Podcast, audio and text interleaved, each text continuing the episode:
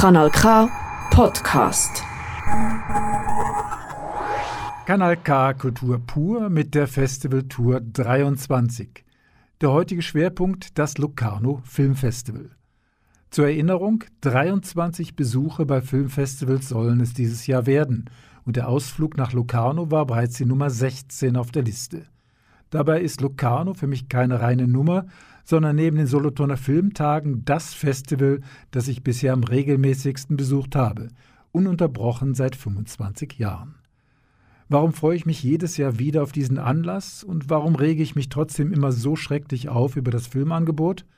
Und warum bin ich irgendwie auch hin und her gerissen bezüglich Piazza Grande, dem roten Teppich, den Diskussionen mit den Filmemacherinnen und Filmemachern und warum hadere ich sogar mit dem Wetter Dazu mehr in dieser Stunde Kultur pur Locarno, am Mischpult Michael Berger und übrigens mit tatkräftiger Unterstützung von Anita Huber. Das Locarno Filmfestival spielt mit in der obersten Liga der europäischen A-Filmfestivals. Cannes, Venedig, Berlin. Bereits an Nummer 4 kommen die Filmtage im Tessin. Zum 76. Mal findet der Anlass statt, gegründet 1946. Das Markenzeichen des Festivals ist sicher die riesige Leinwand auf der Piazza Grande inmitten der großartigen Altstadtkulisse mit einer Kapazität von 8000 Zuschauerinnen und Zuschauern. Das muss man wirklich mal erlebt haben. Grandios. Auf diesen unbequemen Plastikstühlen auszuharren, eingequetscht zwischen all den dummen Touristen, die keine Ahnung haben von der siebten Kunst. Bereits eine Stunde vor Programmbeginn muss man erscheinen, sonst bekommt man nur noch Plätze mit eingeschränkter Sicht oder man braucht ein Fernglas auf die Leinwand. Und auch wenn man sein Sitzkisten dabei hat, nette und nicht allzu große und breite Leute vor sich und neben sich hat, kann es trotzdem ungemütlich werden. Die Piazza ist nicht überdacht und dieses Jahr schüttete es an den ersten Festivaltagen recht kräftig und Schirme sind aus naheliegenden Gründen auf die Piazza verboten. Alles Gründe, diese Open-Air-Massenveranstaltung strikt zu meiden. Aber was gibt es Schöneres, als mit so vielen Menschen gemeinsam einen Film zu schauen, zu lachen, sich zu fürchten oder gar zu weinen? Das Erlebnis auf der Piazza zieht dann auch nicht die üblichen Festivalgänger und Filmbegeisterten an, sondern eben auch Touristen, die sowieso im Tessin Ferien machen und sich an einem Abend dieses Erlebnis gönnen. Gratis ist der Eintritt nur am Tag vor und nach dem eigentlichen Festival. Ansonsten muss man für einen reservierten Sitzplatz tief in die Tasche greifen. Aber die Piazza war dieses Jahr außerordentlich gut gefüllt. Über 60.000 schauten die Vorstellungen an den elf Open-Air-Abenden. Für den künstlerischen Direktor des Festivals, Gianna Nazzaro, ist es bereits die dritte Festivalausgabe. Nazaro ist zwar nicht ganz der große Strahlemann, doch wenn er auf der Bühne steht und die Wettbewerbsfilme anpreist und die Filmemacher begrüßt, spürt man sofort, Nazaro ist ein totaler Filmfreak mit großem Sachverstand. Für die Filmauswahl des Festivals hat er einen Stab von Mitarbeiterinnen und Mitarbeitern, die mit ihm überall auf der Welt Filme sichten. Nazaro selbst reist auch viel und gerne, damit er vor Ort persönlich Kontakte knüpfen kann und die Atmosphäre im Filmland spürt. In einem Interview hat er kürzlich verraten, dass er in einer fremden Stadt gerne in einem der gesichtslosen Hotels eincheckt und sich dann auf Streifzügen in der ihm unbekannten Stadt rein von seinem Instinkt leiten lässt, abseits der üblichen Touristenpfade und Sehenswürdigkeiten aus dem Prospekt. Und genau so versteht er auch seine Arbeit als Programmdirektor beim Sichten der Filme. Aus 5520 Filmen, davon 1765 Langfilme und 3755 Kurzfilme, konnte das Team auswählen. Geschafft haben es 214 Filme nach Locarno, 109 Weltpremieren aus 31 Ländern. Aus dem Filmland Schweiz wurden insgesamt 30 Filme gezeigt. Ich habe Gianno Nazzaro gefragt, ob es beim diesjährigen Filmfestival inhaltlich ein Motto oder einen roten Faden gab. Eigentlich das Ziel von vornherein war ein kein Fokus zu haben. Das heißt, äh, indem man von vornherein auf einen Fokus verzichtet, wollte man so viel wie möglich auf die Überraschungen der verschiedenen Filmen offen zu sein. Das heißt, dass wir die Filme nicht gesucht haben, in Sinn einen roten Faden zu entdecken, aber so ein Programm so vielfältig wie möglich äh, zu haben. Einige rote Fäden sind später zum Licht gekommen, aber das war wirklich äh, nicht bewusst. Welche roten Fäden sind das? Zum Beispiel das ganze Gespräch über die Identität, körperliche, sexuelle Identität und so weiter, das ist etwas, was man sehr, sehr viel in den Filmen sieht. Und ich denke, das hängt auch zusammen mit dem Gefühl, dass sich der Rahmen des politischen, öffentlichen Gespräches immer enger wird und dann versucht man, andere Möglichkeiten des Zusammenseins zu erforschen, indem man sich selber äh, wieder in Diskussion bringt. Gegenüber zum Beispiel vom osteuropäischen äh, Film, die sind immer sehr auf das äh, öffentliche politische Gespräch. Also es gibt verschiedene Gleichgewichte heute in der Produktion. Und das haben wir gemerkt, indem man äh, diese Sachen äh, betrachtet hat während der Auswahl. Und ein anderes, ein anderes Element ist wieder aufgekommen, das ist eine mehr symbolische, metaphorische Erzählungsweise und das kommt mir von den Asiat asiatischen Filmen. Wie stark können Sie persönlich Ihren Stempel aufdrücken äh, bei der Auswahl der Filme? Das ist ja ein Team, aber wie können Sie persönlich einwirken? Ich versuche so viel wie möglich auf mein Team zu horchen. Das heißt, äh, wir sprechen sehr viel. Ähm, wir sind nicht immer hundertprozentig einverstanden über alles.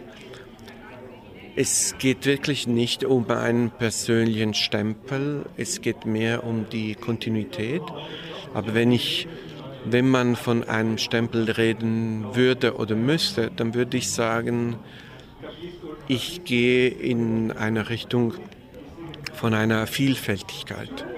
Ich, es gefällt mir, äh, daneben zu denken. Das heißt, äh, wie soll ich das sagen, outside the box. In dem Sinn, dass es mich immer wieder freut, wenn das Publikum Filme sieht, von denen sie nicht erwarten, dass sie in Locarno sein könnten.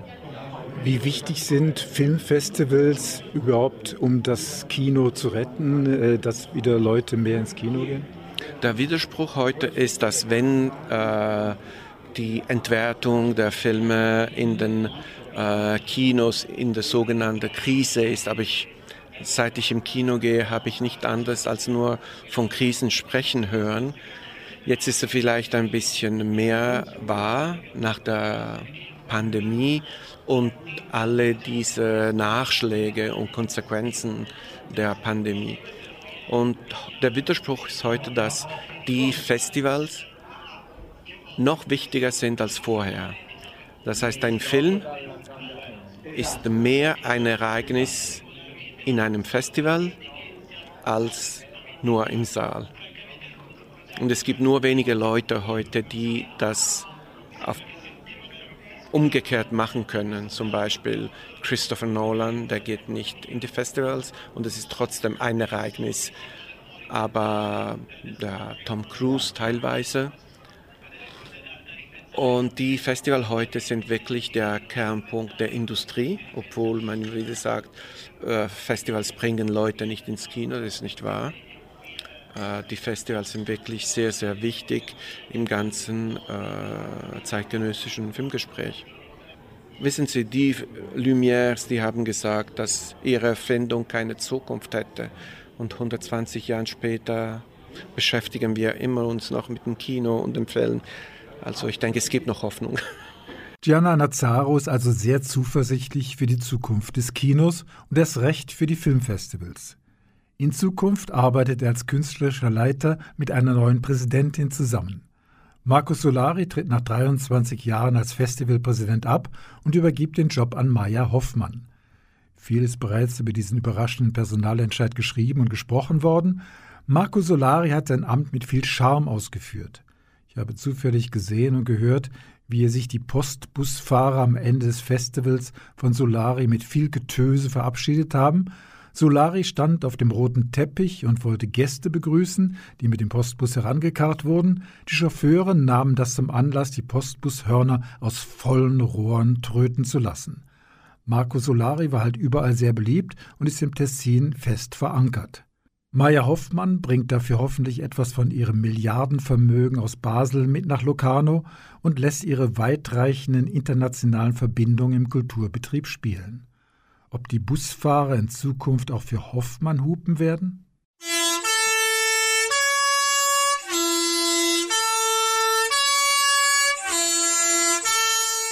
Was wäre ein Filmfestival ohne Wettbewerb und Preise? In Locarno werden dieses Jahr 27 offizielle Preise und lobende Erwähnungen vergeben, zusätzlich 20 von den unabhängigen Jurys. Offiziell sind es die goldenen Leoparden, um die sich die Filmschaffenden streiten, bei den unabhängigen Jurys sind unter anderem Jugendjurys, die ökumenische Jury und die Jurys verschiedener Fachverbände tätig. Im internationalen Hauptwettbewerb wurden 17 Filme aus den unterschiedlichsten Bereichen gezeigt. Auch wenn es die wenigsten Filme in unsere Kinos schaffen werden, ist es sicher für euch interessant zu erfahren, welche Vielfalt von Filmkunstwerken auf dem Programm standen. Anita Huber und ich haben für euch zehn Filme ausgewählt. Da wäre zunächst einmal der wohl eigenwilligste Film des internationalen Wettbewerbes, The Invisible Fight oder Neta Matu Voitus. Eigentlich stimmt hier einiges gar nicht. Ein Kung-Fu-Film aus Estland, der mehrheitlich in Griechenland gedreht wurde, die Sowjetunion der 70er Jahre, orthodoxe Mönche meditieren, kämpfen zu Black Sabbath Hardrock. Doch, doch, es funktioniert. Der nicht allzu helle Autonah Raphael kommt durch Zufall in das Kloster und spürt über eine Madonna, dass er dort außergewöhnliche Kräfte entwickeln kann. Wie in einem echten Kung-Fu-Film sucht er seinen Meister, muss auf dem Pfad der Erleuchtung und Tugend einige Unwegsamkeiten überwinden, lernen, zweifeln und natürlich hart kämpfen. Und er findet zudem seine große Liebe in der Kolchosen-Pfandflaschenverwalterin Rita.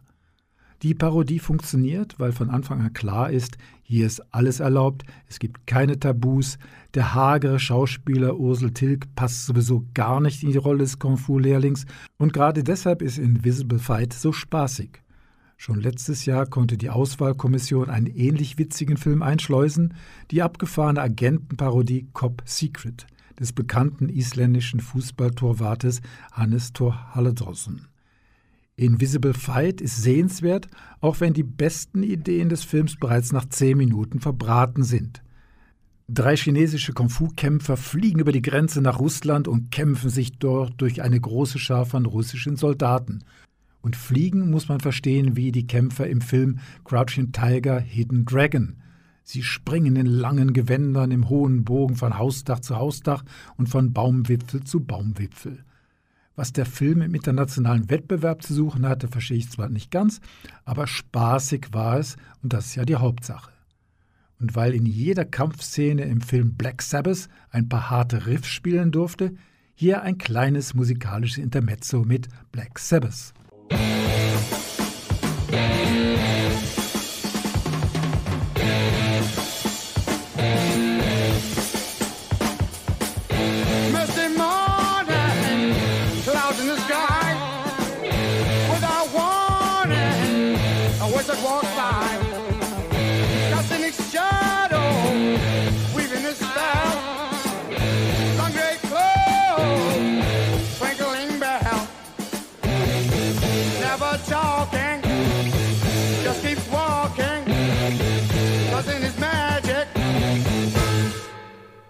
Wizard von Black Sabbath auch noch nach 50 Jahren ein Song, der einen Film aus Estland bereichern kann. The Invisible Fight. Eine ganz andere Art von Film stellt uns Anita Huber vor. Sweet Dreams. Aber so süß sind die Träume eigentlich auch wieder nicht. Der Film Sweet Dreams startet mit einer Einstellung im indonesischen Dschungel. Dort schießt ein kleiner Bub auf einen Tiger. Es ist der Sohn von einem alten holländischen Plantagenbesitzer, den er mit einer jungen indonesischen Angestellten hat. Kurz darauf stirbt der alte Plantagenbesitzer. Zurück lädt er den kleinen Sohn, dem seine indonesische Mutter, die holländische Ehefrau und der Zuckerrohrplantage, wo die indonesischen Angestellten streiken, weil sie den letzten Lohn nicht bekommen haben. Außerdem zeichnet sich das Ende der holländischen Kolonialzeit in Indonesien ab.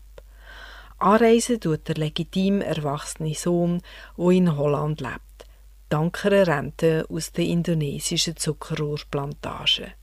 Dabei ist auch seine hochschwangere holländische Ehefrau, die viel gleichberechtigter lebt als ihre Schwiegermutter. Die alte Dame hat sich an eine strenge Rollenverteilung gehalten.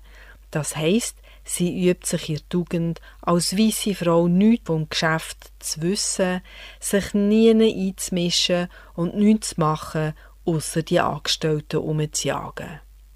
Kann der erwachsene Sohn die Plantage so schnell wie möglich verkaufen, wie er will?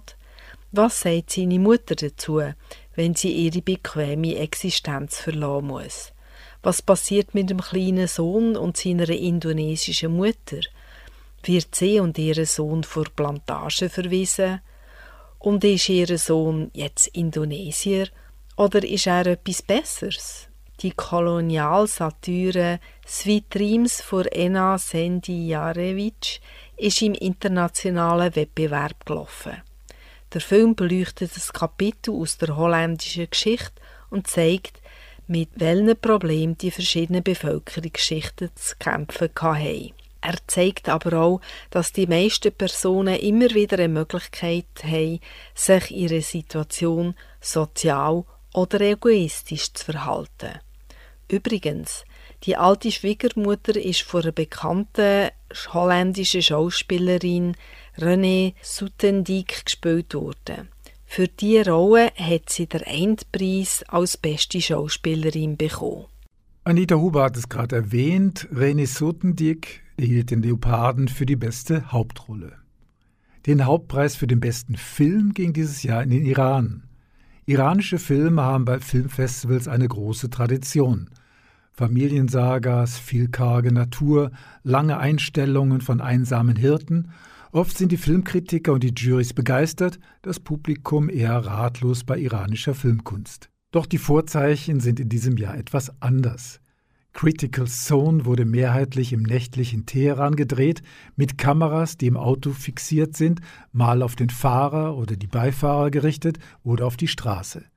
Es geht um die Erlebnisse des Drogendealers Amir, der auf seinen Fahrten durch Teheran allerlei eigenartigen Leuten Ware vorbeibringt. Eine wichtige Rolle im Film spielt die Stimme des Navi-Systems. Diese ist omnipräsent und weist Amir den Weg. Außergewöhnlich ist auch ein Verfolgungsrennen mit anderen Drogenhändlern oder war es vielleicht die Polizei. Jedenfalls kriegt sich seine Beifahrerin, nachdem sie die Meute abgehängt haben, gar nicht mehr ein. Sie hängt sich aus dem Autofenster und schreit minutenlang in die Teheraner Nacht Fuck you! Schon rein politisch gesehen hat diese Szene natürlich einen goldenen Leoparden verdient und ich möchte euch die Tonspur deshalb auch nicht vorenthalten.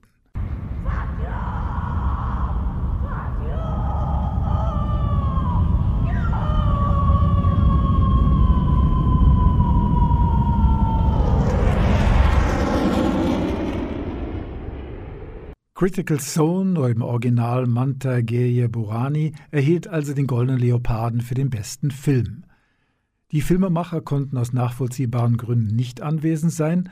Immerhin wurde der Film von Ali Matazadeh undercover und ohne Drehbewilligung produziert und auch das Thema Drogen ist den iranischen Kulturhütern sicher nicht genehm. Interessant ist es, wie es mit dem Film weitergeht, ob er wirklich in die Kinos kommt und sein Publikum findet. Ebenfalls zu einem größeren Teil im Auto gedreht wurde Do Not Expect Too Much from the End of the World. Dieser Streifen gewann dieses Jahr den Spezialpreis der Jury. Der Film von Radio Jud spielt in Bukarest, allerdings nicht im Drogenmilieu, sondern in der Filmbranche. Für einen Werbefilm zum Thema Sicherheit am Arbeitsplatz soll Angela Personen casten, die ihre tragische Geschichte in den Werbespots erzählen und raten, Schutzkleidung zu tragen. So begleiten wir die gestresste und übermüdete Angela auf ihrer Fahrt zu den Testinterviews. Zwischendurch geht sie ihrem Hobby nach und lädt auf den sozialen Medien irgendwelche Filmchen und Sprüche hoch.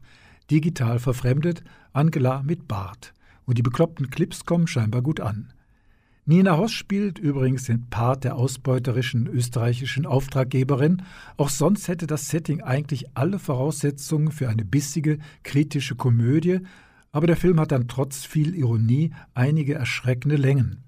Besonders am Schluss, wo uns das Aufnahmeprozedere eines Sicherheitsclips mit allen 24 versuchten Takes gezeigt wird. Mal stimmt das Licht nicht, mal ein Werbebanner ist im Weg.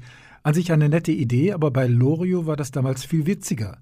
Wer erinnert sich nicht an den Rentner Erwin Lottermann? In 66 Jahren fahre ich nach Island und dann mache ich einen Gewinn von 500.000 Mark und im Herbst eröffnet dann der Papst mit meiner Tochter eine Herrenboutique in Wuppertal. Trotz dieser verpassten Chance hat der Film Do Not Expect Too Much from the End of the World den Spezialpreis der Jury erhalten. Kanal K. Kanal K Kultur pur zur 76. Ausgabe des Filmfestivals Locarno. Kommen wir nun zu Anita Hubers Lieblingsfilm des aktuellen Festivals. Eine schwarz gekleidete Frau und ihre Tochter sitzen beim Fotografen. Mit einem Trick sorgt er dafür, dass auch der verstorbene Ehemann auf dem Foto zu sehen ist. Wir sind in Andalusien, einer armen Region Spaniens. Der Bürgerkrieg hat viele Männer getötet.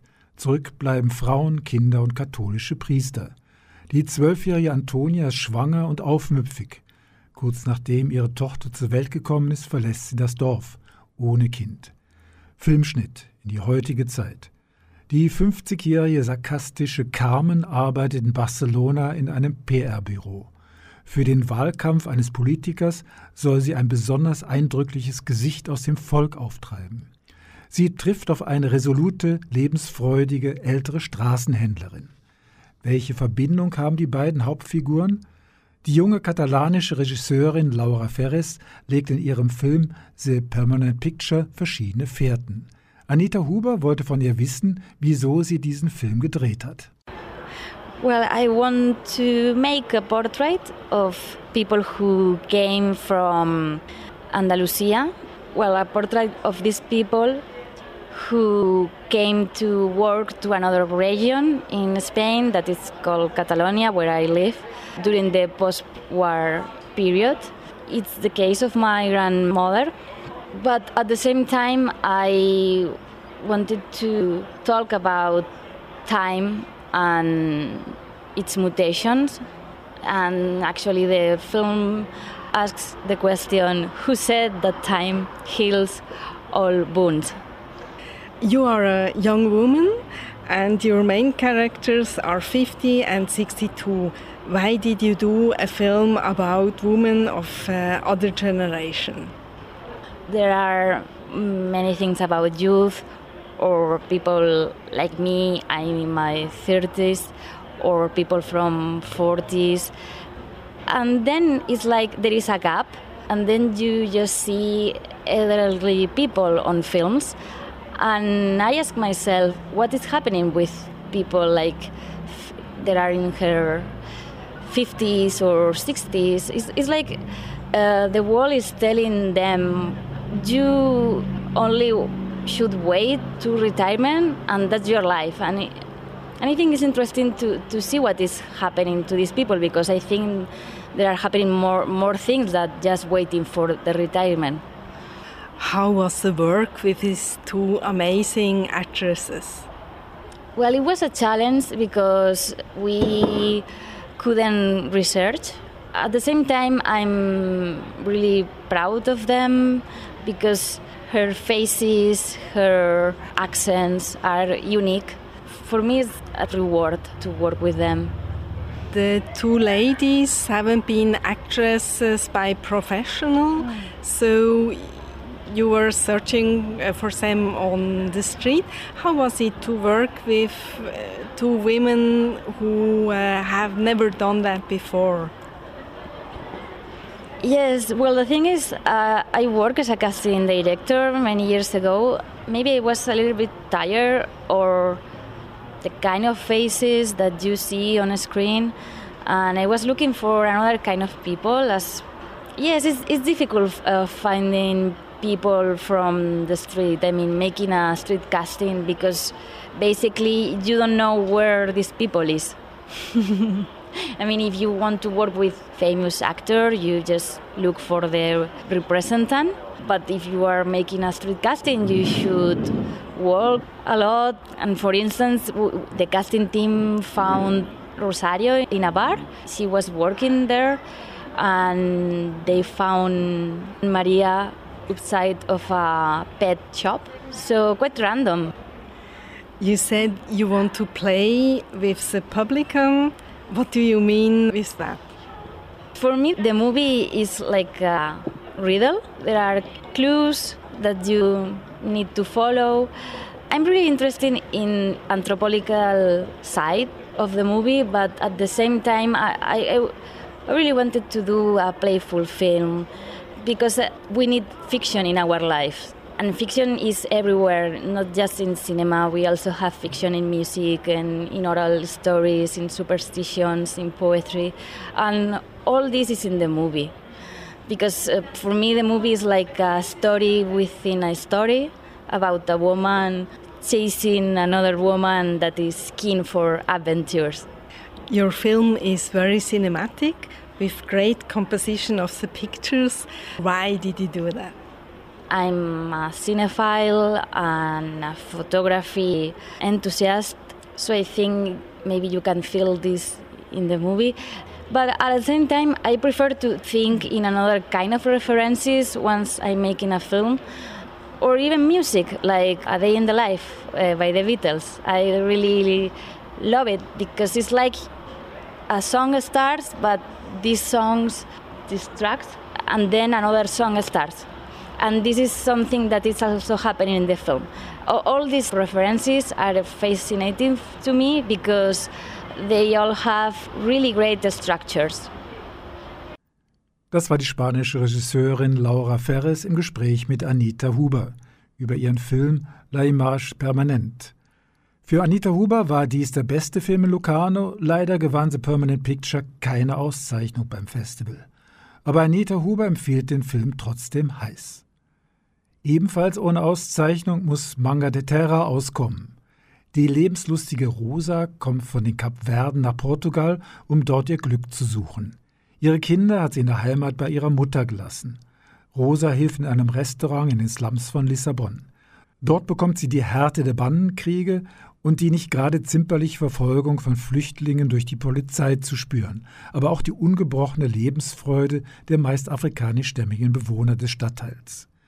Der schweizerisch-portugiesische Regisseur Basil da Cunha hat schon bereits einige Filme in diesem Milieu gedreht. Manga de Terra kommt als eine Art Musical daher, was dem Film trotz der tragischen Geschichte eine gewisse Leichtigkeit gibt. Die Rollen im Film sind mehrheitlich mit Laien besetzt und die Musik mit der Sängerin Eliana Rosa ist genau die richtige Mischung aus schmalzigem Fado und afrikanischem Rhythmus. Diesen Film sehen wir sicher bald in einigen Programmkinos hören wir nun den Titelsong aus Manga de Terra mit der Schauspielerin und Sängerin Eliana Rosa. nutrientes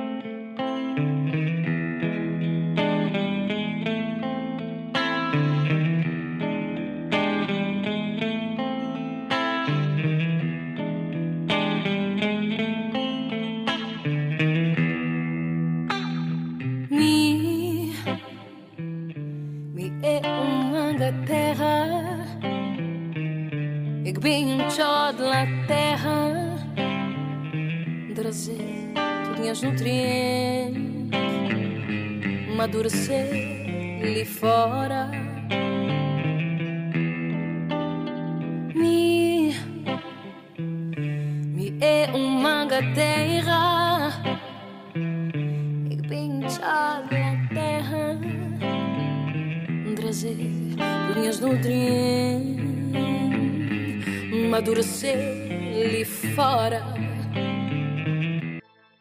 Manga de Terra eigentlich tragisch und melancholisch und doch irgendwie lebensfroh. Auch beim nächsten Film weiß man nicht so recht, ob man sich vom Inhalt her voll runterziehen lassen soll oder allenfalls laut lachen darf. Der Unidozent Lausi Carter bekommt im Spital die Diagnose, er habe nur noch wenige Monate zu leben. Carter hat eigentlich sowieso wenig Freude am Leben. Seine Partnerin hat ihn verlassen, weil er zu kindisch sei. Seine Mutter stellt ihn regelmäßig als Trottel hin und seine Studenten folgen seinem Unterricht über Scott Fitzgeralds The Great Gatsby nur augenrollend und murrend. Lausi hat nichts zu verlieren, beginnt ein Verhältnis mit der Frau seines besten Freundes, steigt einer Studentin nach und gräbt ein altes Filmprojekt wieder aus, einen Animationsfilm zu einem Roman von Nabokov, was seinen Vorgesetzten natürlich auf den Plan ruft. Da er auch noch pleite ist, besteht der Film eigentlich nur aus völlig deprimierenden Szenen und sarkastischen Dialogen. Und warum ich trotzdem so viel Spaß an dem Film hatte? Ja, weil der Film die ganze schreckliche Misere des Miteinanders oder eben Gegeneinanders in den USA zeigt, unter anderem auch die Probleme im Gesundheitswesen. Zwar überzeichnet, aber trotzdem irgendwie realistisch. Und weil das Ganze natürlich weit, weit weg in den USA spielt und in der Schweiz so gar nicht möglich wäre, naja, aber ganz banal, weil ich bei dem ganzen Geschwafel im Film nur die Hälfte der zynischen Dialoge wirklich verstanden habe. Auf jeden Fall ging ich nach dem Film nicht so düster aus dem Kino wie einige andere Besucherinnen und Besucher, sondern mit einem bösartigen Lächeln. Lausi Carter, wenn der in die Kinos kommt, unbedingt sehen, aber auf eigene Gefahr. Auch auf den nächsten Film kann man so oder so reagieren, und genau das macht ja eben das Kinovergnügen in Locarno aus. Mir hat der Film ganz gut gefallen, Anita Huber hatte mit dem Film Animal etwas Mühe. Dimitra Flogopoulou erhielt übrigens für die Hauptrolle einen goldenen Leoparden. Die spielt im Film Animal mit vollem Körpereinsatz die abbrühte Touristenanimateurin Kalia. Im griechischen All-Inclusive-Hotel tut sie mit ihren Kolleginnen und Kollegen jeden Tag die Gäste animieren. Sie flirtet auf und neben der Bühne, manchmal schläft sie auch mit Touristen und weil es praktisch ist, auch immer wieder mal mit einem Animationskolleg. Zusätzlich tut sie nach der Hotelanimation noch immer Nachtclub tanzen und Stimmung anheizen. Doch mit diesen vielen Partys, einem Alkohol und einem unverbindlichen Sex überdingt sie ihre innere Leere.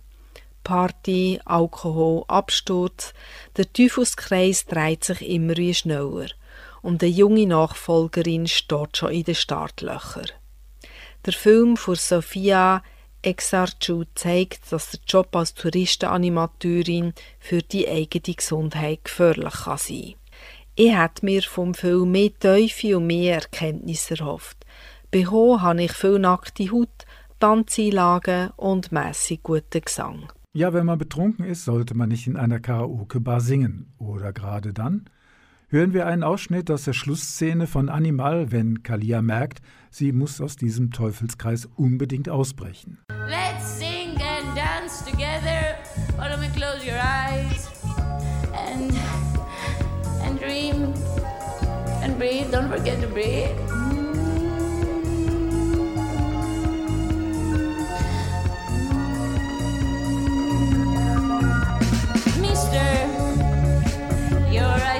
of hesitation.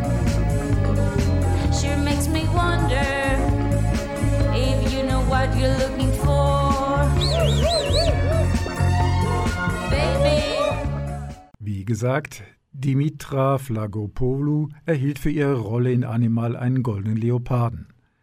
Kanal K Kultur pur zum 76. Filmfestival Locarno. Es gibt Filme, da kommt man aus dem Kino und sagt, wow, aber dann hat man nach einigen Tagen den Inhalt völlig vergessen. Ein dreistündiger Schwarz-Weiß-Film hat nicht unbedingt diesen sofortigen Begeisterungseffekt bei mir ausgelöst, aber der Wettbewerbsfilm Need Obscur klingt dafür noch lange nach. Dokumentarische Filme und Dramen über Menschen, die aus Afrika oder dem Orient nach Europa flüchten oder versuchen, aus Mittelamerika über Mexiko in die USA zu gelangen, haben wir schon viele gesehen. Aber dieser Film ist irgendwie anders. Ein Jahr lang hat der Filmemacher Sylvain Georges Melilla, einer spanischen Exklave in Nordafrika, Jugendliche gefilmt, die den ersten Sprung von Marokko nach Spanien geschafft haben und nun irgendwie versuchen, auf einem Schiff wirklich nach Europa zu kommen. Ein eigentlich aussichtsloses Unterfangen. Der Dokufilm, wie gesagt ganz in Schwarz-Weiß, wurde mehrheitlich nachts gedreht und zeigt die Jugendlichen, wie sie in kleineren Gruppen versuchen zu überleben und Pläne für die Zukunft schmieden. Die meisten haben bereits in Marokko auf der Straße gelebt und für sie ist es eine Art Abenteuer und Spiel, immer wieder das Sicherheitspersonal am Hafen zu nerven oder auf der Suche nach Essbarem die Stadt zu durchstreifen. Nur ein einziges Mal switcht der Filmemacher von schwarz-weiß in farbig, wenn eine Gruppe sich auf einem Handy einen marokkanischen Hit anhört und wir sehen im Film das passende Musikvideo dazu.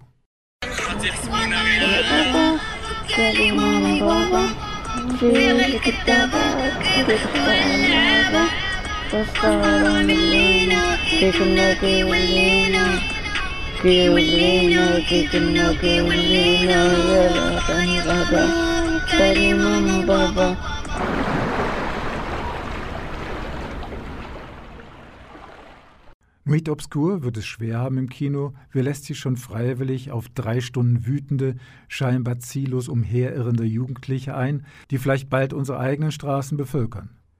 Nuit Obscur ist eine Co-Produktion mit der SAG und wird sicherlich im Schweizer Fernsehen zu sehen sein. Bei diesem Film lohnt es sich wirklich durchzuhalten.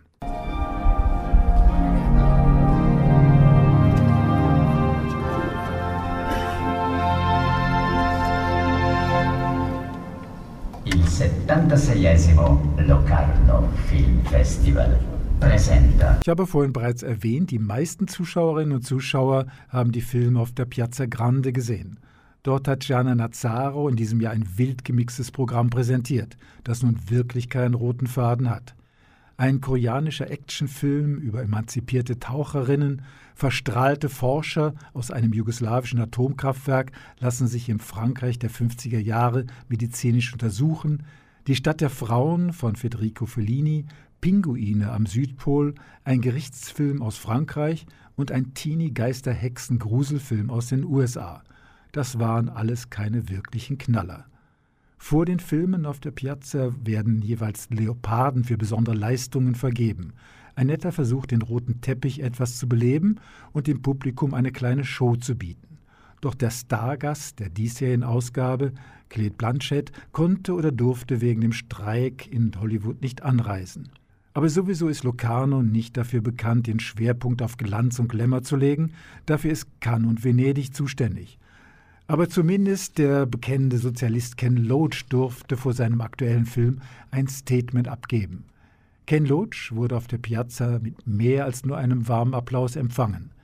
Der englische Regisseur von Filmen wie Ich, Daniel Blake und The Wind That Shakes the Bailey ist politisch sehr engagiert und erhielt bereits vor 30 Jahren diverse Auszeichnungen für sein Lebenswerk. Jetzt ist er fast 90 und propagiert immer noch Hoffnung und Verständnis und fordert in seiner Rede die Zuschauerinnen und Zuschauer auf, den Mut nicht zu verlieren und weiterhin für das Gute zu kämpfen.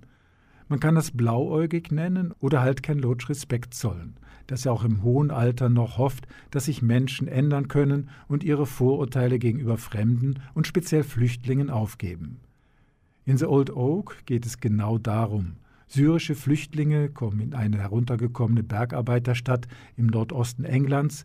Den Einwohnern geht es wirtschaftlich selbst nicht so gut und sie fühlen sich von den Fremden zusätzlich bedroht. Die traditionsbehaftete Kneipe The Old Oak spielt in diesem Film eine große Rolle. Einwohner und Asylanten finden über das gemeinsame Kochen zusammen.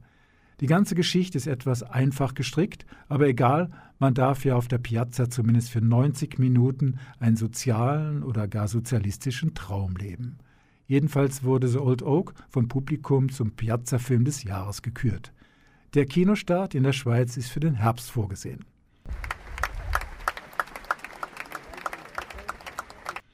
Neben dem internationalen Wettbewerb bietet Locarno auch Filmemacherinnen und Filmemachern mit Erstlingswerken ein Podium, Concorso Cineaste Presente und Pardi di Domani Concorso heißen diese Wettbewerbe.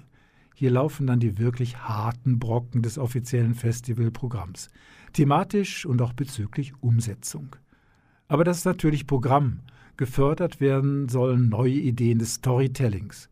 Der Film, der uns Anita Huber nun vorstellt, hat den Goldenen Leoparden in diesem Bereich gewonnen und mich recht verwirrt und ratlos zurückgelassen. Dreaming and Dying, Hao Yu Bu Yang. Der Film Hao Yu Bu Yang, Dreaming and Dying, zeigt eine Frau im mittleren Alter und zwei gleichaltrige Männer. Einer ist übergewichtig, geschäftlich erfolgreich, aber primitiv, der andere recht sportlich. Die drei sind zusammen in die Schule gegangen. Jetzt ist die Frau mit dem wohlhabenden Grobian verheiratet, doch sie ist früher und jetzt wieder in der anderen Mann verliebt. Drei Personen am Swimmingpool, Spaziergänge am Meer. Jeder erzählt Geschichte, von wem er die erste Zigarette bekommen hat, völlig anders. Nach einer Stunde zeigt der Film eine weitere Version. Dort ist er übergewichtig gutmütig und wird von seiner Frau umkommandiert. Er schleppt eine Kiste mit Wasser und einem lebendigen Fisch durch eine Sumpflandschaft. Sie wollen den Fisch gemäss der Anweisung vom chinesischen Priester im Fluss freilassen, um das Glück auf ihre Seite zu zwingen. In der dritten Version sieht man nur noch die Frau und den sportlichen Mann. Der hat allerdings ein Geheimnis. Er ist eine männliche Meerjungfrau. Sehnsüchtige Blick, schmerzhafte Liebe, Meerjungfrauen Unterkörper. Der Spielfilm aus Singapur von Nelson Lieo hat den Preis als best Erstlingsfilm bekommen. Wir haben den Inhalt und Absicht aber auch nach dem Talk mit dem Regisseur nicht verstanden. Dreaming and Dying, das hat die Jury überzeugt, mich weniger. Scheinbar haben die Filmemacher zuerst den realistischen Teil des Films abgedreht und dann gemerkt, dass irgendwas fehlt und haben dann die Idee mit dem Meerjungmann, den leeren Bierbüchsen im Pool und dem armen Karpfen im Dschungel eingebaut. Ich weiß, ich bin bösartig, aber ich gehe selten mitten im Film aus dem Kino und habe sogar diesen Film aus Singapur gut überstanden. Doch dieses Jahr habe ich doch bei einigen Vorführungen das Handtuch geworfen und habe die gut klimatisierten Räume verlassen und mich lieber in der Tessiner Hitze in einer Kaffeebar oder am See vergnügt. Ralf Stutzki ist auch bereits einige Jahre regelmäßig in Locarno beim Festival tätig. Hauptberuflich ist er Ethiker an der Uni Basel und ich habe ihn gefragt, ob es ethisch verwerflich ist, einfach aus dem Kino zu laufen. Also im Idealfall flüchte ich nicht, sondern bleibe drin, weil es mich dann irgendwie angesprochen und erreicht hat. Aber es gibt Situationen, da stehe ich wirklich auf und gehe und äh, das ist eigentlich dann der Fall, wenn mich ein Film weder emotional erreicht noch inhaltlich erreicht. Äh, also wenn überhaupt keine Beziehung zwischen dem Film und mir entsteht, außer vielleicht äh, Kopfschütteln oder, oder Fragezeichen bis zum Ende. Das heißt aber nicht, dass ich dann äh, dadurch äußere, der Film ist schlecht oder das Buch oder der Regisseur hat keine Ahnung. Für mich heißt es, ich verstehe es nicht, ich kann es nicht nachvollziehen und will einfach auch nicht mehr Zeit dann mit diesem Film verbringen. Das mache ich mit dem Buch übrigens ganz genauso.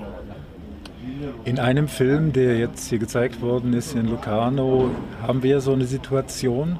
Janik steht auf mitten in einem Theaterstück und sagt, was ist das eigentlich für ein Scheiß hier? Ja, ich muss sagen, der Film hat mir hervorragend gefallen. Nicht, weil das jetzt gerade zu unserem äh, Gespräch passt, aber ich fand die Story ungemein witzig, spannend und hochaktuell. Die Frage ist, wem gehört die Kunst? Wer hat äh, das Hochamt oder wer hat äh, das Sagen, was gute Kunst ist und was nicht. Äh, die ist ja gesellschaftlich angeblich schon lange entschieden und dieser Yannick sagt, nee. Also ich habe auch einen Anspruch auf, auf Kunst und was ihr hier macht, ist keine. So, darüber muss man erstmal reden. Natürlich ärgert er die Schauspieler auf der Bühne, im Theater und auch die, die Zuschauer im Theatersaal, das spielt das ganze Jahr. Das ist hochnotpeinlich, aber eine unglaublich spannende Diskussion, die ob das Stück auf dem Theater, auf der Theaterbühne nun gut oder schlecht war, sei dahingestellt, aber die insgesamt das ganze Stück bereichert, weil du hast ein Theaterstück, du bist mit Menschen zusammen und du hast einen, der aufsteht und sagt, was ihr macht, ist Mist. Und bis zu einem gewissen Punkt in der Geschichte finde ich das absolut nachvollziehbar und auch richtig. Dann hat es natürlich eine tragische Komponente dann in, in dem Film, aber ja, durchaus denkbar, dass es auch so einen Verlauf dann nimmt. Genau, Yannick, ein Film aus dem internationalen Wettbewerb, auch für mich ein Highlight des Festivals. Obwohl die Filme des französischen Filmemachers und Musikers Quentin Dupieux sind sonst noch schräger. Ein mordender Autoreifen in The Rubber oder die wild um sich schießenden asozialen Polizisten in Wrong Cops. Da ist der Jannik-Film, der im Theater Geinsel nimmt, um sich Gehör zu verschaffen, doch eher milde. Aber wenn Jannik eine Diskussion auslöst, wie viel Kritik ist im Theater möglich und nötig, umso besser. Übrigens besten Dank an Ralf Stutzki für den diesjährigen Ethik-Support beim Filmfestival. Kanal K.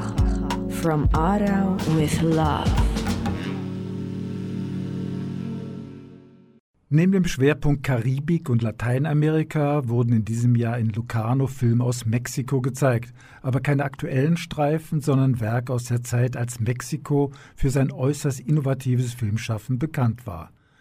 Bei dem unglaublich reichen Angebot an Filmen in Locarno muss man sich einschränken, so habe ich mich dieses Jahr eher auf die internationalen Wettbewerbe konzentriert. Workshops, Diskussionen, Medienkonferenzen, multikulturelles Essen und Musik auf der Rotonda, 3T-Testvorführungen, Gratis-Mietvelos, Empfänge beim Hersteller des roten, bitteren, alkoholhaltigen Zuckerwasseraperitifs. Es gibt viel zu tun in Locarno.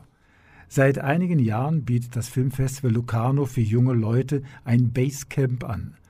Tobias Abele, Doktorand an der Uni Heidelberg, war Teilnehmer dieses Basecamps und war ganz begeistert von den Möglichkeiten, die dort geboten werden. Das Basecamp ist eine Initiative von Stefano Knuche. Das ist ein zehn Tage, ich nenne es mal Experiment, bei dem 200 Artists, auch wir Wissenschaftler zusammenkommen, ganz diverse Menschen, um zusammen zum einen einen Aufenthalt hier zu ermöglichen, aber auch um Austausch zu haben, um zu interagieren, um Kommunikation zu bieten. Und da gibt es verschiedene, verschiedene Workshops. Es gibt zusätzlich noch eine sogenannte Akademie. Da sind täglich ein bis zwei Vorlesungen oder Talks dabei. Und die 200 Leute sind alle in einer alten Schule stationiert, schlafen da in, in Räumen mit um die zehn Betten pro Raum. Es gibt dort Frühstück und es, es ist ganz viel Austausch dort vorhanden. Aber was hat das mit dem Filmfestival zu tun? Was hat das mit Film zu tun? Es sind viele upcoming Artists dort. Das heißt, viele Leute, die gerne in die Filmindustrie gehen möchten. Es sind viele Leute dort, die interessiert sind an der Filmindustrie und es bietet einfach einen großen Raum, miteinander zu interagieren. Die Filmindustrie braucht ja auch den Kontakt nach außen. Menschen von außerhalb möchten gerne den Kontakt zur, zur Filmindustrie, zur Filmwelt und genau das passiert dort. Da ist es nicht isoliert, verschiedene Menschen kommen zusammen, all das passiert dort. Und du als Physiker, was kannst du dort einbringen? KI oder? Ich kann erstmal viel zuhören, viel lernen. Ich kann aber gleichzeitig auch anderen Menschen erklären, was ich mache, damit einfach diese Barriere zwischen Wissenschaft und Nichtwissenschaft ein bisschen aufweicht. Wir haben beispielsweise anderen uns unsere Mikroskopbilder gezeigt. Die waren dann total daran interessiert, was das genau ist, wie dieses Gerät funktioniert, ob man damit sogar Filme aufnehmen kann, ob man daraus Kunst machen kann. Und all das kann ich dort einbringen. Einfach einen anderen Gesichtspunkt rein, eine andere Perspektive und das genieße ich auch sehr. Aber es ist jetzt nicht so, dass du dein Physikstudium oder deinen Master oder deinen Doktor an Nagel hängst und in die Filmindustrie einsteigst? Das gar nicht, nein, auf keinen Fall. Ähm, den will ich noch fertig machen, meinen Doktor. Mhm. Ähm, aber für uns geht es auch ganz oft darum, das, was wir machen, anderen zu erklären, anderen zu zeigen.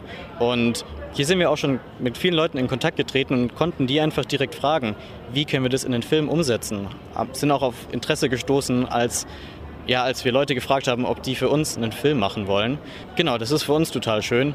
Ich möchte gern auf jeden Fall meinen Doktor fertig machen, freue mich aber über den ganzen Input hier, um Sachen zu visualisieren und freue mich auch anderen zu helfen. Wir wurden zum Beispiel gefragt, ob wir nicht helfen können, bestimmte Ideen aus aus Filmen und aus, aus Spielen ein ähm, bisschen anschaulicher zu erklären, darzustellen, zu erklären, was die Hintergründe sind. Genau, und das tut mir für meinen PhD auch total gut, um einfach da ein bisschen mein Profil auch zu schärfen, zu zeigen, dass ich nicht nur im Labor stehe, sondern dass ich auch noch mehr machen möchte. Das war Tobias Teilnehmer des Basecamps in Locarno. Nun, vielleicht hören wir demnächst von ihm als Nobelpreisträger Physik oder doch eher bei den Oscar-Nominierungen? Kanal. Kommen wir nun zu drei Kurzfilmtipps von Anita Huber, bei denen sie nicht aus dem Kino geflüchtet ist. In Locarno habe ich viele Filme gesehen, die mich nicht angesprochen haben und auch nicht berührt haben. Doch die drei ausgezeichneten Kurzfilme haben mir alle hervorragend gefallen.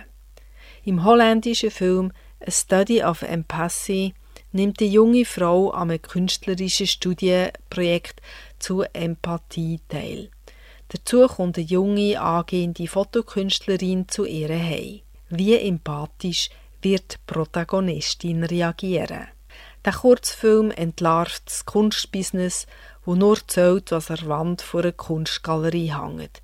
Niemand stellt die Frage, wie empathisch ist denn die angehende Künstlerin und ob man das, was sie macht, auch ethisch machen darf. Nämlich mit dem Gefühl von Menschen zu spielen für ein cooles Foto. Der Schweizer Kurzfilm Letzte Nacht greift ein aktuelles Thema auf. In einer Wohnung treffen sich vier junge Frauen, in einer anderen Wohnung vier gleichaltrige Männer. Am Tag vorher sind sie zusammen in alkoholreich Ausgang gegangen. Schlussendlich sind ein Mann und eine Frau zusammen zu ihm gegangen. Doch was ist denn passiert? Endlich wieder mal Sex oder ist es eine Vergewaltigung gewesen? Der Film thematisiert sehr geschickt die Frage, was ist einvernehmlicher Sex? Der Film eignet sich hervorragend, um in einer Gruppe über das Thema zu diskutieren und durch das auch zu merken, was wichtig ist. Der eindrückliche Dokumentarfilm The Passing zeigt einen Tag im Leben eines Tierarzt, der in den USA Hauspsych macht. Er gibt einem alten Büsi mit Asthma eine Spritze und beratet den älteren Tierbesitzer. Und beim letzten Besuch tut er einen alten Hund einschläfern im Arm von seiner Besitzerin. Sehr beeindruckt hat mich, wie der Tierarzt mit den Tieren umgeht und jedes Mal am Tier dankt, wenn es still hat und er eine Spritze geben kann. Aber genauso wichtig ist auch, wie er mit den Tierbesitzer umgeht. Ein trauriger, aber auch schöner Film. Kanal K. Das muss so. Ein Highlight der diesjährigen Locarno-Ausgabe habe ich mir bis zum Schluss aufgespart. Die Kritikerwoche des Dokumentarfilms Semaine de la Critique. Organisiert wird der Anlass vom Schweizerischen Verband der Filmjournalistinnen und Filmjournalisten. Seit 1990 werden jedes Jahr sieben aktuelle Filme vorgestellt und sehr ausführlich mit dem Publikum diskutiert. Für Außenstehende scheint die Kritikerwoche irgendwie nicht ins Locarno-Programm zu passen um es provokant auszudrücken, die Filme sind allesamt einfach zu gut und es macht Spaß, das Filmprogramm mit dem Diskussionsleiter Till Brockmann zu besuchen und zu wissen, hier kann man sicher einen interessanten und anspruchsvollen Film erleben. Also ich würde schon sagen, dass wir voll und ganz zum Locarno Filmfestival gehören und ich meine, es findet ja auch in den Seelen statt. Wir zahlen nichts für die Vorführung, wir zahlen nichts für die Platzanweiser. Unsere Gäste, die die Filme bringen, werden eingeladen vom Festival. Also wir sind natürlich ein Teil des Festivals. Die Besonderheit ist einfach, dass es die einzige Sektion ist, die nicht vom Festival programmiert wird. Inhaltlich äh, ist eben der Verband der Schweizer Filmkritikerinnen und Filmkritiker zuständig. Nicht? Und wir haben eine Kommission, was alles Filmkritiker sind aus der Schweiz. Und das ist eben ja natürlich die Kritikerwoche, Semaine de la Kritik. Das sind alles Kritiker, die die Filme auswählen und dann natürlich auch präsentieren. Und das ist die Besonderheit. Und äh, die Zusammenarbeit äh, auch jetzt mit der Journal Saar in den letzten Jahren ist sehr, sehr gut. Und äh, ich glaube, wir profitieren beide beide voneinander.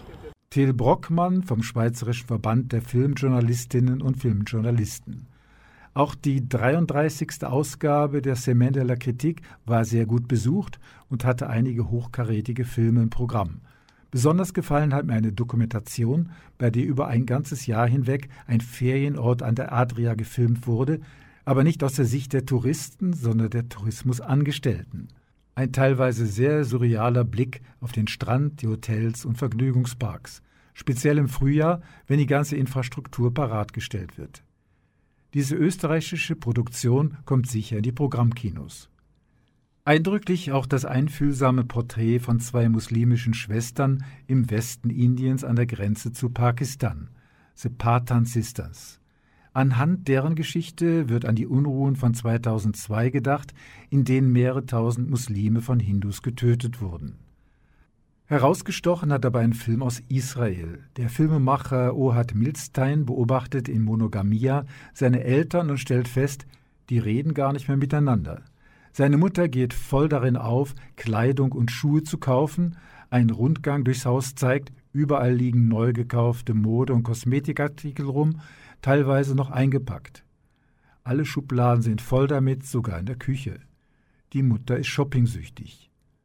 Rohard Milstein begleitet seine Mutter auf einer Einkaufstour und muss erkennen, sie erkauft sich die Aufmerksamkeit der Verkäuferinnen und Verkäufer und sieht sie als ihre Freunde an. Der Vater hat längstens aufgegeben, seine Frau wegen der Sucht anzusprechen und hat sich in seine eigene Welt zurückgezogen. Mit viel Geduld und Humor hat es Ohad Milstein schlussendlich geschafft, dass die Eltern wieder miteinander kommunizieren und im Film sogar außergewöhnlich persönliche Dinge preisgeben. Oder würdet ihr etwa wagen, eure Eltern zu fragen, ob sie schon mal fremdgegangen sind? Ich habe Ohad Milstein gefragt, wie viel im Film wirklich dokumentarisch ist und was Fiktion. I think the borders between fiction and documentary are quite vague. Uh, it's not a secret that when you're making a documentary, you need also to plan scenes and to recreate scenes in order that the story will be told in a round way and that the tension of the audience, the viewing tension, will, will maintain. In order to do that, you need to build up some scenes that will connect to the documentary scenes. It's super important for me that the film will be based on those very unique moments of documentary uh, that you cannot recreate. No matter what you will do, this cannot be re-established. This is the important essence of documentary filmmaking. But there are scenes in the film that are reflecting the filmmaking, the apparatus, the directing. And I'm in the film. I'm not trying to cover this. I'm, I'm exposing this mechanism because I think it's uh, time to expose it. What's about the humor? Humor in your film is very uh, nice, but you cannot write the script. Uh, now I make a joke, and I now I make some pictures with some humor.